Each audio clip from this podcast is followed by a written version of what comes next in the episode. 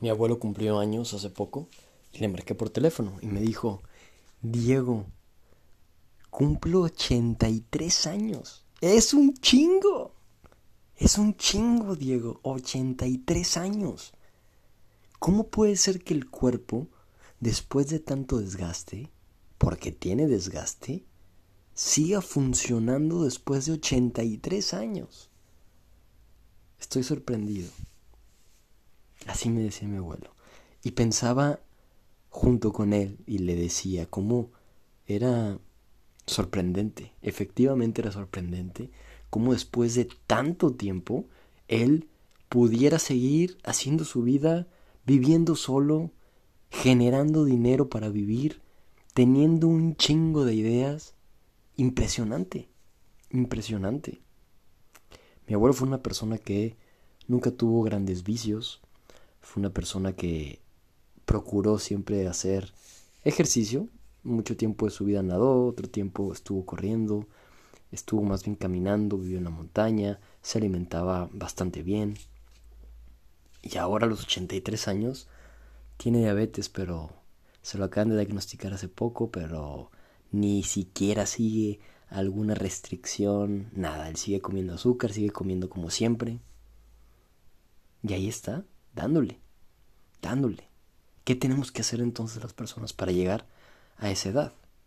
Y ojo, mi abuelo también ha tenido muy buenos hábitos, pero también ha tenido otras cuestiones criticables, otras cuestiones que a lo mejor también han contribuido a que viva tantos años y que no están totalmente aceptadas o no están bien vistas, mejor dicho, como todos como absolutamente todos. Pero más allá de eso, ¿qué rescato del abuelo? Bueno, primero que siempre tenía una actitud hacia adelante, una actitud de resolver las situaciones, de creatividad, de sumamente creativo, siempre tiene ideas súper locas, pero muy buenas, que tienen coherencia, eh, es emprendedor, entonces innova bastante, tiene muchas ideas interesantes, revolucionarias, o más que revolucionarias, creativas, creativas. Ese es un gran don de la creatividad. Entonces echado para adelante, creatividad, no se le atora absolutamente nada. Él mismo hace la imagen de su producto, eh, las relaciones, consigue la materia prima, hace el producto, al menos en este caso lo que está manejando Alioli, lo vende, lo comercializa, va con proveedores, va con clientes, va a mercados, surte a la abuela, hace todo, hace todo. Qué padre, ¿no? La gente que, que está viva, que se siente ágil, que se siente eh, eh, en movimiento, que le gusta vivir, que le gusta movilizar. Es padre. Entonces, bueno, esas son las cosas del abuelo que me encantan y que aprendo yo mucho de él. Que aprendo mucho de esta actitud, de esta, de esta eh, perspectiva que tiene de las cosas. Y ahora que era su cumpleaños, él también me decía, bueno, algún día me tocará morirme. Y estoy listo. Lo decía muy sencillamente. Ha reflexionado acerca de la muerte, sabe que llegará. Y me decía, y bueno, me llegará como a todos, ¿no? O sea, también reflexionado acerca de, de, pues sí, le va a llegar y él está más cerca a lo mejor por la edad, pero eso no quita que yo me muera antes, ¿no? Muy sin hacerse cuentos. Que esa es otra cosa que también tiene mi abuelo. Se hace muchos cuentos, se hacen muchas historias.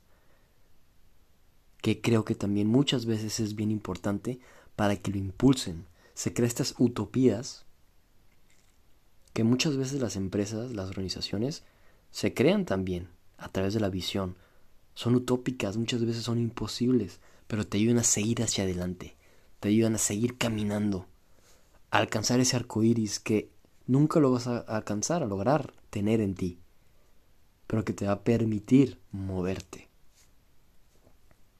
Así que bueno, muy padre, muy padre la conversación que tuvimos por teléfono por los 83 años del abuelo. Y, le deseo un gran año, una gran vuelta al sol. Él decía que se iba a juntar con la familia y que más que una reunión era como una despedida. Decía que a lo mejor estaba loco, estaba, era ilógico. Muchas veces tenemos presentimientos que al final no se concretan, muchas veces.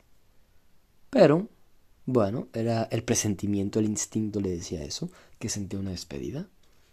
Veremos, veremos si es que volvemos a estar todos los de la familia juntos, porque es distinto, todos vivimos en distintos lugares y a lo mejor si era la despedida para algún miembro.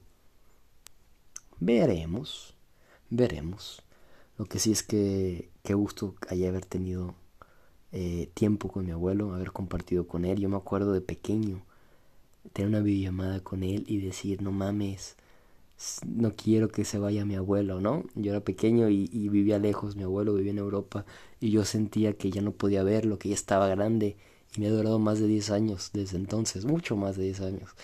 Así que bueno, su madre vivió 98, él tiene 83, todavía le puede quedar un chingo y esa es otra cosa, ¿no? Cuando los adultos ya llegan a, dar, a, edad mayor, perdón, cuando pasan los 77, 78, ya les estás viendo la muerte cerca. Pero hay muchos que les quedan todavía 20 años de vida. No mames, güey. No los mates, ¿sabes? Entonces los empiezas a ver como, ay, se va a morir allá. No, güey. Siguen teniendo mucho que aportar. Y si siguen vivos, y así yo lo digo a mi familia con mi otra abuela, que mi otra abuela eh, eh, ya tiene demencia o Alzheimer o no sé qué sea diagnosticado, pero ya no nos reconoce, ya está en su propio mundo. Y digo, si sigue viva es porque algo, todavía tiene de misión, algo tiene que aportar. A lo mejor lo que ella aporta es esa alegría que nos contagia cuando la vemos. A lo mejor contagia un sentido, un propósito de vida a las personas que lo cuidan. No sabemos, pero si sigue viva es porque es importante todavía. Y por lo tanto mi abuelo y los adultos mayores, si siguen vivos, tienen una, una utilidad, una función. Y suena muy utilitario en un mundo productivo que busca la optimización de procesos y la productividad. Pero tienen una misión todavía que cumplir.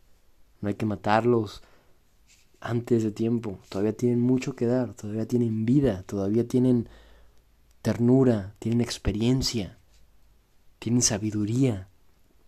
Así que aprendamos de los adultos, compartamos con ellos. Diego, tú comparte con tus abuelos los tres que tengo. Y bueno, quien tenga abuelos, qué fortuna. Quien no tenga abuelos, bueno, tendrán una idea de lo que es estar con ellos, ¿no? Y si no tienes abuelos, pues puedes compartir con muchos adultos mayores que reflejan estas mismas características muchas veces. Eso es.